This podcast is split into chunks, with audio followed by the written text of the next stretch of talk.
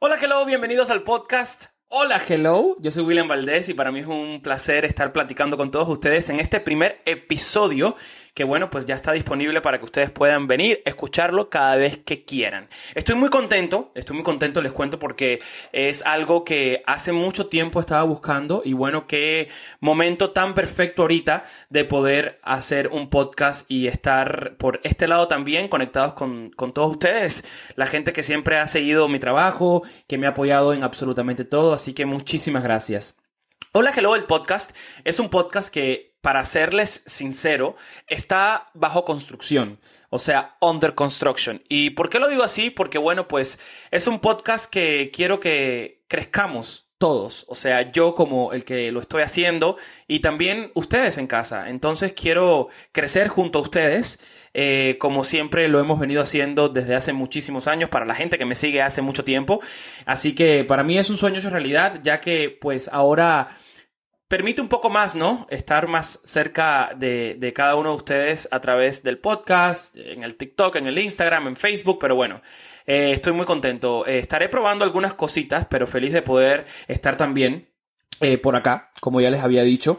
Aquí se va a hablar sin censura. Se va a hablar un poco de todo, porque ustedes saben que a mí me gusta hablar un poco de todo, o sea, noticias, entretenimiento, los chismes, opiniones, política, eh, las noticias que están dándole vuelta al mundo.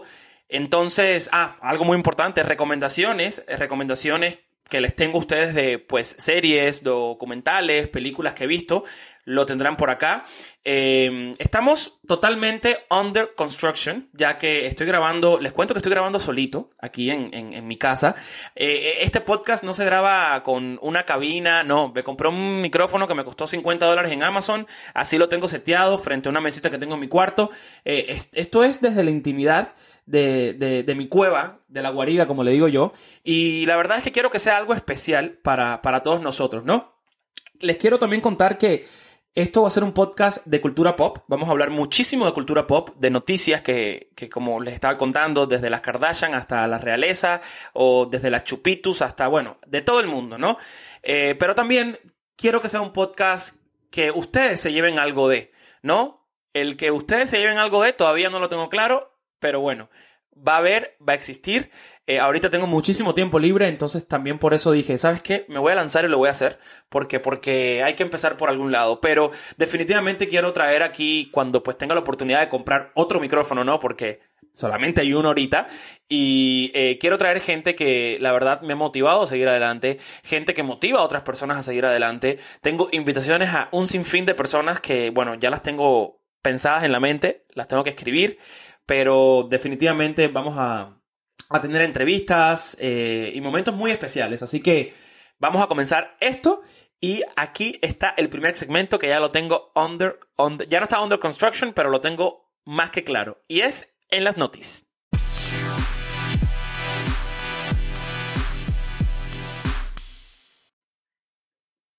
Y bueno, dentro de este podcast eh, me acabo de inventar una sección que, como les dije, esto está under construction. Yo aquí estoy como inventándome cosas eh, para todos ustedes y vamos a llamarla el diario. ¿Por qué el diario? Porque bueno, pues como este es mi podcast, también es tu podcast, pero lo estoy grabando yo y tú lo estás escuchando. Em, voy a hablar un poquitico también de cómo mi vida, qué estoy haciendo, em, para, para que ustedes también sepan, ¿no? O sea, como ustedes saben, ya me mudé a la ciudad de Miami. Eh, muchos de ustedes saben que yo soy de acá. Llevo 19 años ya viviendo en Miami, los últimos cuatro felizmente los viví en la Ciudad de México, eh, pero hay que, hay que dejar unas cositas bien claras, ¿no?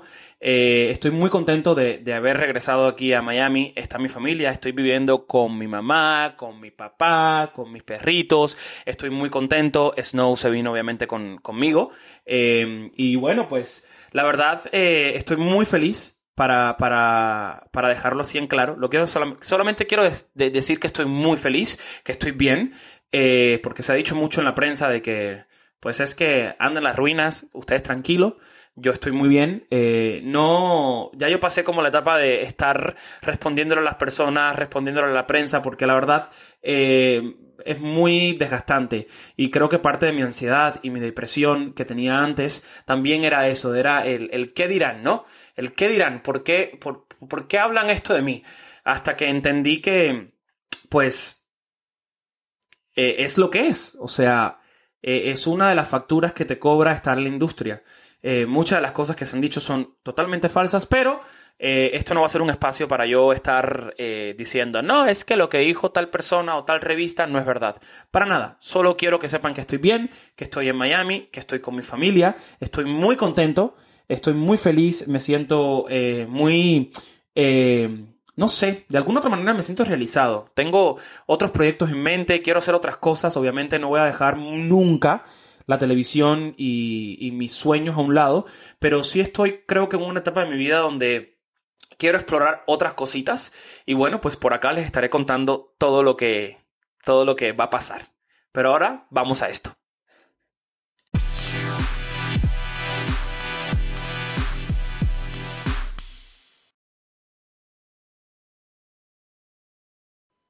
Y bueno, empecemos con esta gran noticia que creo que eh, Puerto Rico hoy está de fiesta.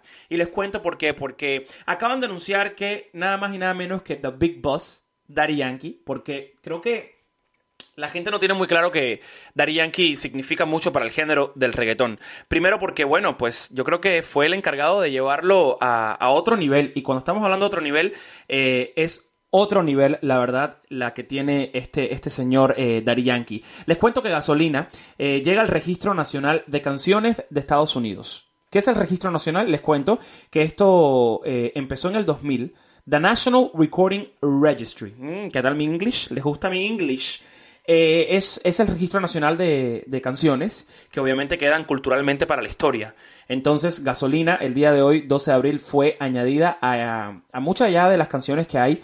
Em, esto es una lista de 25 canciones que escuchen bien. Incluye la de John Lennon's Imagine, que para yo, o sea, yo no sé, pero tenían que en el 2000 haber incluido eh, Imagine de John Lennon, ya que es, un o sea, es, un masterpiece de, la música.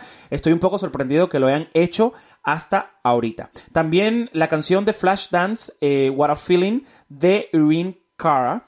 Y nada más y nada menos, acaban de eh, también añadir a esta lista All I Want for Christmas is You de Mariah Carey. Que bueno, pues obviamente ustedes saben que llega Navidad y llega la sensacional Mariah Carey a hacer sus millones de dólares porque ella no trabaja en todo el año y nada más que llega noviembre la gente pone play y ya ella hace sus milloncitos.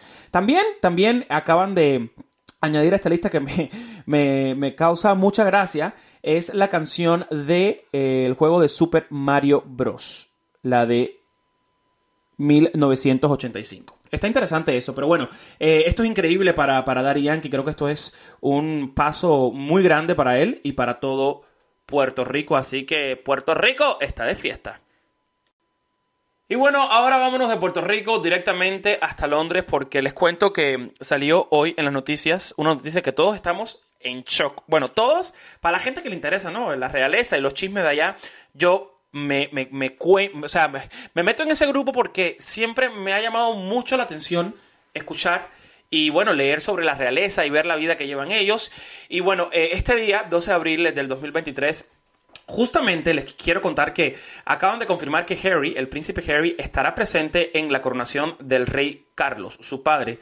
A raíz de la muerte de la reina Isabel el año pasado, pues ya saben que Carlos se convierte en rey y bueno, em, el príncipe Harry va a estar presente en esta coronación, algo que, como les conté, es algo muy raro porque pues recientemente Harry acaba de sacar un libro que se llama Spare, donde habla sobre todos los trapos sucios que hay dentro de la realeza, dentro de la organización. Ahora, lo más chocante de todo es que Harry sí va, pero Meghan no. Lo que dicen es que Megan se va a quedar en su casa cuidando a los niños, cosa que, pues, eh, está bien, ¿no? Porque es mamá y alguien tiene que cuidar a los niños, pero yo lo que siento es que la verdad no fue requerida ni invitada. Sabemos, eh, y está más que claro, eh, ese, ese alejamiento que siempre ha habido con, con Meghan Markle y la familia real. Y bueno, pues este 6 de mayo estará Prince Harry. Ahora, la pregunta es, hay una parte donde, pues, en la coronación o en los eventos de, como en el evento de platino de, la reina, eh, la familia real sube al balcón, este famoso balcón donde salen y saludan a todo el mundo, que hacen así como mis, Universo, que dicen hola, hello, hola, hello. Em, en el jubileo platino de la reina, el príncipe Harry no estuvo presente, o sea, fue al evento, pero no lo dejaron subir, porque estaba con Meghan Markle o, pues obviamente, como ya no son Working Royals, eh, quizás, obviamente, no lo dejaron subir por eso, pero ahora, ahora que va solo, ahora que se va a enfrentar a la familia solo, porque de alguna otra manera se van a ver cara y cara. O sea, no es como que voy a ir al evento de, de la coronación de mi papá. O sea, a ver, al final del día es tu familia, se tienen que ver cara y cara. Entonces, eh, será muy curioso ver si lo dejan subir al balcón real, que es, es el nombre creo que correcto para, para, decirle a este balcón, al balcón real a, saludar a todo el mundo. Les recuerdo que pues ellos dejaron, eh, eh Prince Harry y Meghan Markle dejaron eh, atrás eh, la, la, monarquía y dejaron eh, su trabajo como monarcas. Así que será algo súper interesante y lo sabremos este 6 de mayo. Y bueno, estaremos por aquí en Hola Hello el podcast hablando todo lo que pasó, porque obviamente esto es un podcast de pura discusión, de puro de, de, de, de, puro, de, pura, de puras opiniones, literalmente. Hasta ahorita solamente es la opinión mía, pero obviamente ya saben que me pueden seguir a través de todas las redes sociales, arroba William Valdés, y pueden decirme, hey, no estoy de acuerdo contigo, porque lo que dijiste en el minuto 3.45 del podcast, hola, hello. Eh, pero bueno, para eso están las redes y yo creo que es una muy buena manera de estar conectados con todos ustedes. Vamos a seguir del otro lado del mundo, allá por los Europas, ¿no? Eh, hablando del chisme que, bueno, cerró con broche de oro en el 2022, pero sigue el chisme evolucionando y estamos hablando de nada más y nada menos que Shakira y Piqué. Bueno, les cuento que Shakira ya se mudó a los Miamis con sus dos mijitos, ya están viviendo felices y contentos acá. La locación no se las tengo, pero como dice la canción de Basilos, yo solo quiero pegar en la radio. Ah, no, es Paulina, ¿no? ¿Es Paulina? Shakira le dijo a Piqué, dejémoslo todo y me voy para Miami. Voy a lo que voy, a hacerme famoso. Bueno, famosa ya es, pero bueno, les cuento que la casa, ¿qué va a pasar con la casa, la mansión sota donde vivía Shakira? Vamos a, a, a, ir back in time, back to the, back to the future, o back to the past. Eh, Shakira, cuando conoce a Piqué, obviamente la relación, pues, crece y eh, Shakira decide mudarse a Barcelona con, ah, vamos a hablar así como si fuéramos españoles en, en esta sección, ¿no? Porque como vienen de allá, vamos a hablar así, porque se puede, ¿no? Es el podcast y aquí se hace lo que pues queramos. Eh, nada, Shakira se muda a Barcelona, eh, compran esta mansión, que es la última casa donde vivieron. Ahora, resulta que esta casa, los vecinos son nada más y nada menos que los papás. O sea, los papás de Piqué, los suegros de Shakira. Estas dos mansiones, estas dos casas, están juntas. Y ellos, pues, eh, compartían la piscina de la casa de Shakira. O sea que el patio da conexión a la casa de, de, los suegros. Bueno, ahora resulta, salió aquí un, un reporte donde supuestamente lo que dicen por ahí es que la casa la están vendiendo entre 12 y 14 millones de euros. Escuchen bien, la propiedad eh, consta de tres plantas de altura, tiene tres pisos, tiene dos más subterráneas, o en total son cinco. Tiene garaje, una bodega, eh, la casa posee varias piscinas, como les estoy diciendo, una zona de juegos y de un estudio, una biblioteca, gimnasio y un gran jardín. Ahora, la piscina más grande que tiene la casa está conectada con los suegros. Lo que están pidiendo los suegros de, de, Shakira, o sea, la mamá y el papá de Piqué, que la persona que compra la mansión tiene que compartir la piscina. No, bueno, pues, o sea, a ver, ¿de qué se trata esto? O sea, se va a convertir en una piscina pública. Yo, la verdad, no me gastaría entre 12 y 14 millones de euros en una, en una mega mansión en Barcelona para compartir eh, piscina con los con otras personas. Y en este caso, con los padres de, de Shakira y Piqué, que la verdad, digo, con los padres de, de, Piqué, que la verdad, por lo que han dicho la prensa, eh, son Bonnie and Clyde. Bonnie and Clyde. Yo conocí a varias personas así en México que le decíamos Bonnie and Clyde. Ya después les cuento, eso es otro drama que les tengo real. Pero eh, nada, eh, se, se está reportando eso este día y para mí es súper raro, la verdad. No, yo pues al que vaya a comprar la casa, eso de estar compartiendo la... O sea, ¿tú compartirías la piscina de tu casa con tu vecino? Pues, claro que no, ¿no? Entonces no. Oigan, eh, y también ahora hablemos, ya estamos del otro lado del mundo. Vamos ahora, no, va, vamos a, Los Angeles, California, donde, bueno, pues obviamente eh, salió esto en las noticias hace par de días. eh, Ariana Grande sube una foto, eh, pues luciendo un cuerpo que en mi opinión es un cuerpo espectacular. O sea, la, la chava, la verdad, se ve extremadamente bien, ¿no? Eh, y bueno, pues después de que ella subió esta foto, a raíz de esta foto se han generado cientos y cientos y cientos de comentarios sobre el cuerpo de Ariana Grande. Ahora la pregunta es, ¿por qué seguimos metiendo nuestras cabezas en los cuerpos de otras personas? Suena como raro decirlo así, pero la verdad es por qué dar una opinión sobre un cuerpo que al final del día no es tuyo, y menos el de Ariana Grande. Entonces, ella eh, fue a, a, TikTok, hizo un video de estos videos largos, donde, pues obviamente, habla un poco del tema y dice que no está bien que la gente siga hablando del cuerpo de las otras personas. ¿Por qué? Porque el cuerpo que ella tenía antes, que todo el mundo le decía, oh my God, you're so beautiful, era el cuerpo equivocado de ella. Ella en ese momento comenta en el video que estaba pasando por depresión, estaba tomando antidepresivos, que no era la versión sana de Ariana Grande, que la versión donde la estamos viendo ahorita es su versión sana. Entonces, eh, ha pasado también con Lizzo, eh, la cantante afroamericana, que pues obviamente no, no, no, no, voy a decir que tiene un cuerpo pasado de peso, tiene un cuerpo, tiene su cuerpo y eh, no está bien, no está bien que sigamos hablando sobre los cuerpos de otras personas porque nunca sabemos qué es lo que está pasando con ellas, con esos cuerpos. Por ejemplo, Ariana Grande dice que está en su mejor momento, que su cuerpo ahorita es súper sano. ¿Por qué seguir hablando de los cuerpos de otras personas? Creo que es algo que tenemos que dejar de hacer eh, y querernos unos a los otros, la verdad. Eh, Ariana Grande les, eh, les recuerdo que está en estos momentos grabando la película Wicked, el musical, que Wicked, el musical, es la obra de teatro famosísima, es una de mis, las obras de teatro mías favoritas. Y bueno, pues ella estará representando a Glinda, The Good Wish, Glinda, la bruja buena, ¿no? Eh, y bueno, ha estado ya un par de meses, ya está creo que en la recta final de terminar de grabar este proyecto, se ve espectacular, así que dejemos ya de hablar de los cuerpos de el vecino, porque no sabemos nunca qué está pasando esa persona. Seamos más, creo que, eh, incluyentes, que es una palabra que creo que a mucha gente hoy en día no le gusta, pero hay que ser incluyentes con, con muchísimos eh, tópicos, tópicos eh, y opiniones que, que, la gente puede tener. Seamos inclusivos en eso. Así que, Ariana Grande, muy bien por ti. Te amo, soy tu fan. Bueno, y terminamos con esta noticia en este segmento de En las Notis eh, de Rihanna, que ahora es la mujer más seguida en Twitter. Tiene 108.2 millones de seguidores. Así que muchas felicidades para esta reina Rihanna. Y nos da pie al tema de este día que es ¿por qué tanto odio en Twitter?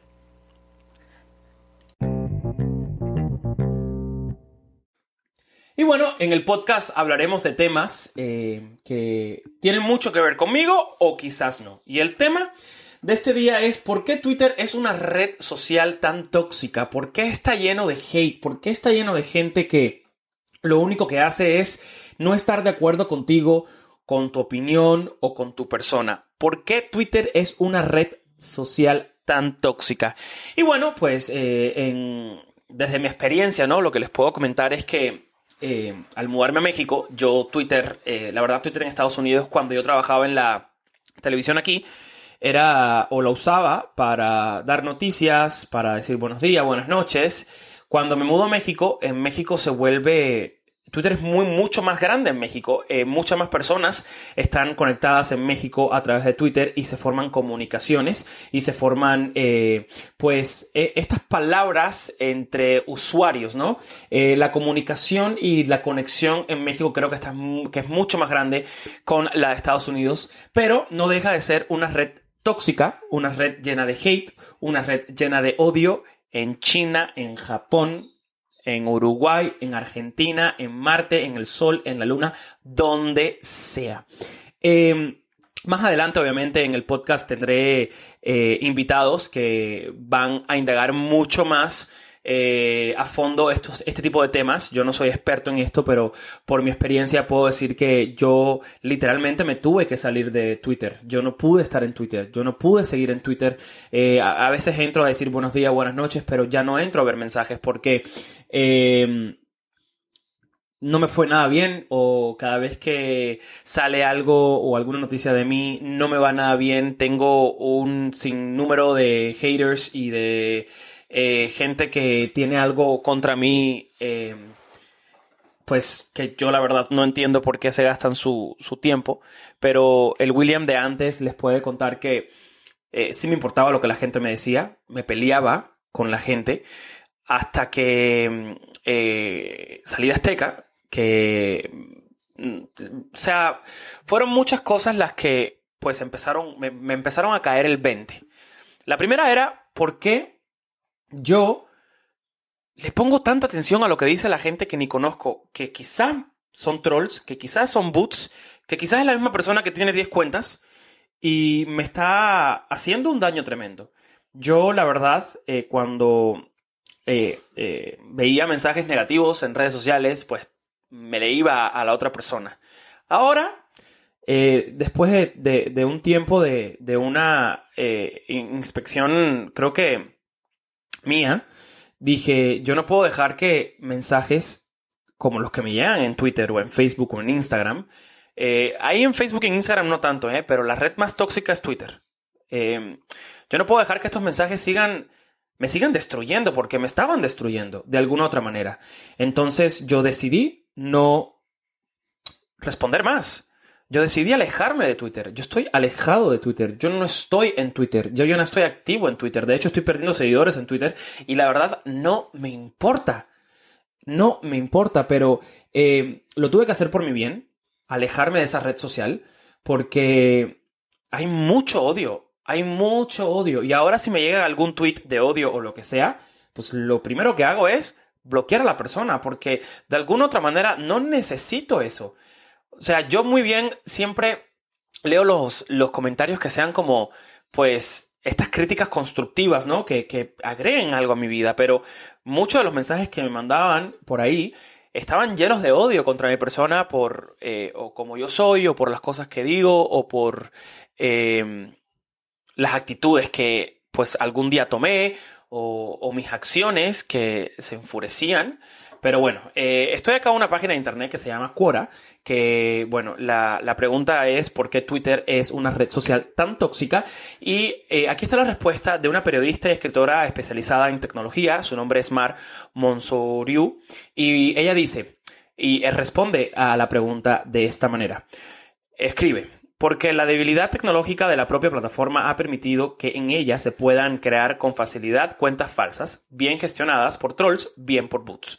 En ambos casos, su único objetivo es desinformar, intoxicar, tensional y malbaratar el nivel de discurso en esa red. Se encuentran además en desprestigiar la reputación digital de cualquier empresa, organismo o persona y en esa dinámica tan eh, negativa se llenan por delante las aportaciones de usuarios incautos que creen que están intercambiando mensajes con otras personas que tan solo dan su punto de vista. Y claro que no es lo mismo manifestar una opinión sincera que tratar de hacer daño a alguien o algo porque se cobra.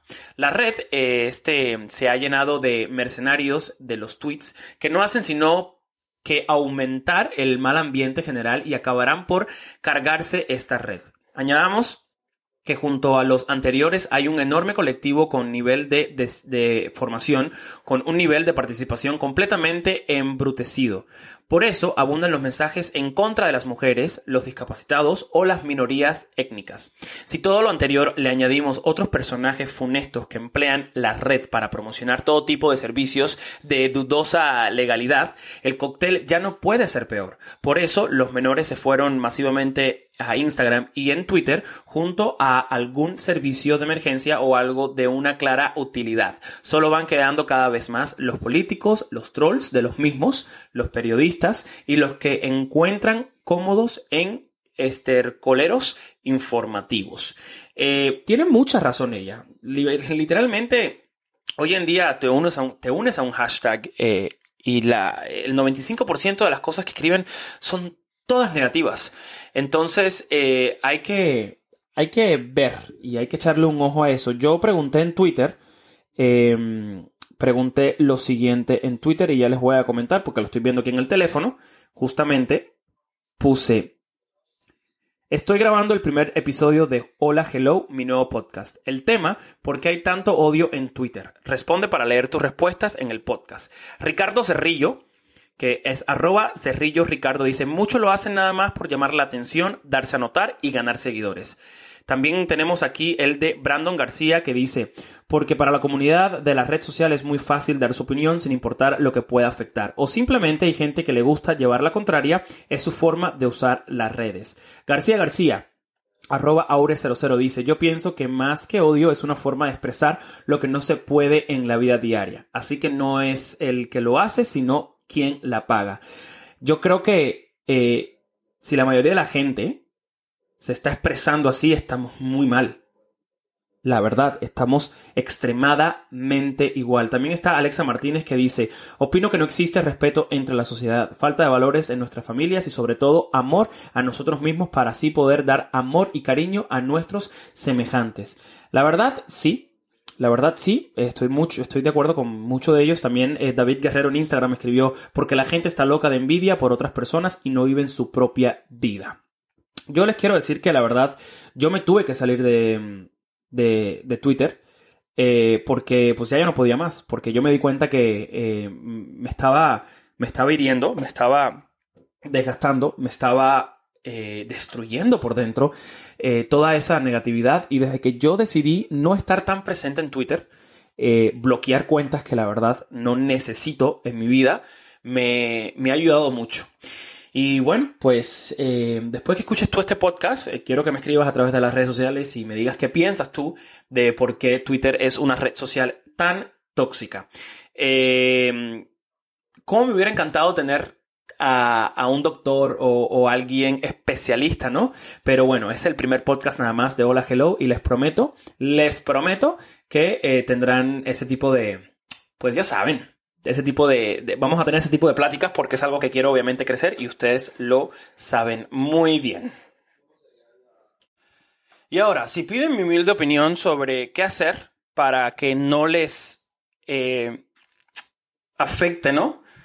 Este tipo de cosas, yo creo que es salirse de. No necesitamos Twitter. O sea, a ver, eh, yo creo que Twitter cuando la compañía se creó era pues, lo que siempre dicen en las redes sociales, hay para conectar a la comunidad. Ya se ha convertido en un periódico. El periódico de hoy en día, ¿se acuerdan cuando sus abuelos o sus padres se sentaban en las mañanas en la sala o, en la o en la, en, la mesa, ¿no? A, a, desayunar y abrían el periódico, o como lo vemos en las películas, cuando son películas de antes que están siempre leyendo el periódico. Hoy en día, el periódico es Twitter. El problema es que se ha llenado de boots, se ha llenado de trolls, se ha llenado de muchísima información falsa. ¿Necesitas tú Twitter en tu vida? Si me lo preguntas a mí, la verdad no.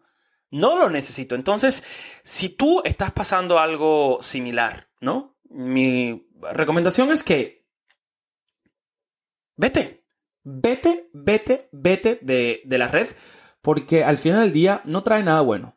Y hasta que tú no te das cuenta que esa red te está destruyendo, o ya estás en lo último y estás mega destruido, no va a pasar absolutamente nada. Oigan, y bueno, para terminar este podcast, siempre lo quiero terminar con una recomendación eh, para que puedan ver a través de las redes sociales. Y este día les traigo la recomendación de este documental que acabo de ver en Hulu. El documental se llama El Papa Responde, en inglés The Pope Answers. Y la verdad es un documental bastante interesante. Se trata sobre esta reunión o especie de debate que tuvo el Papa Francisco con varios jóvenes de la generación Z. Preguntaron preguntas que creo que en algún momento todos nos las hemos hecho sobre la Iglesia, sobre eh, lo que es el Vaticano, sobre lo que es el rol del Papa dentro del Vaticano. Eh, son chicos y chicas de diferentes nacionalidades. Eh, vemos a un papa totalmente humano.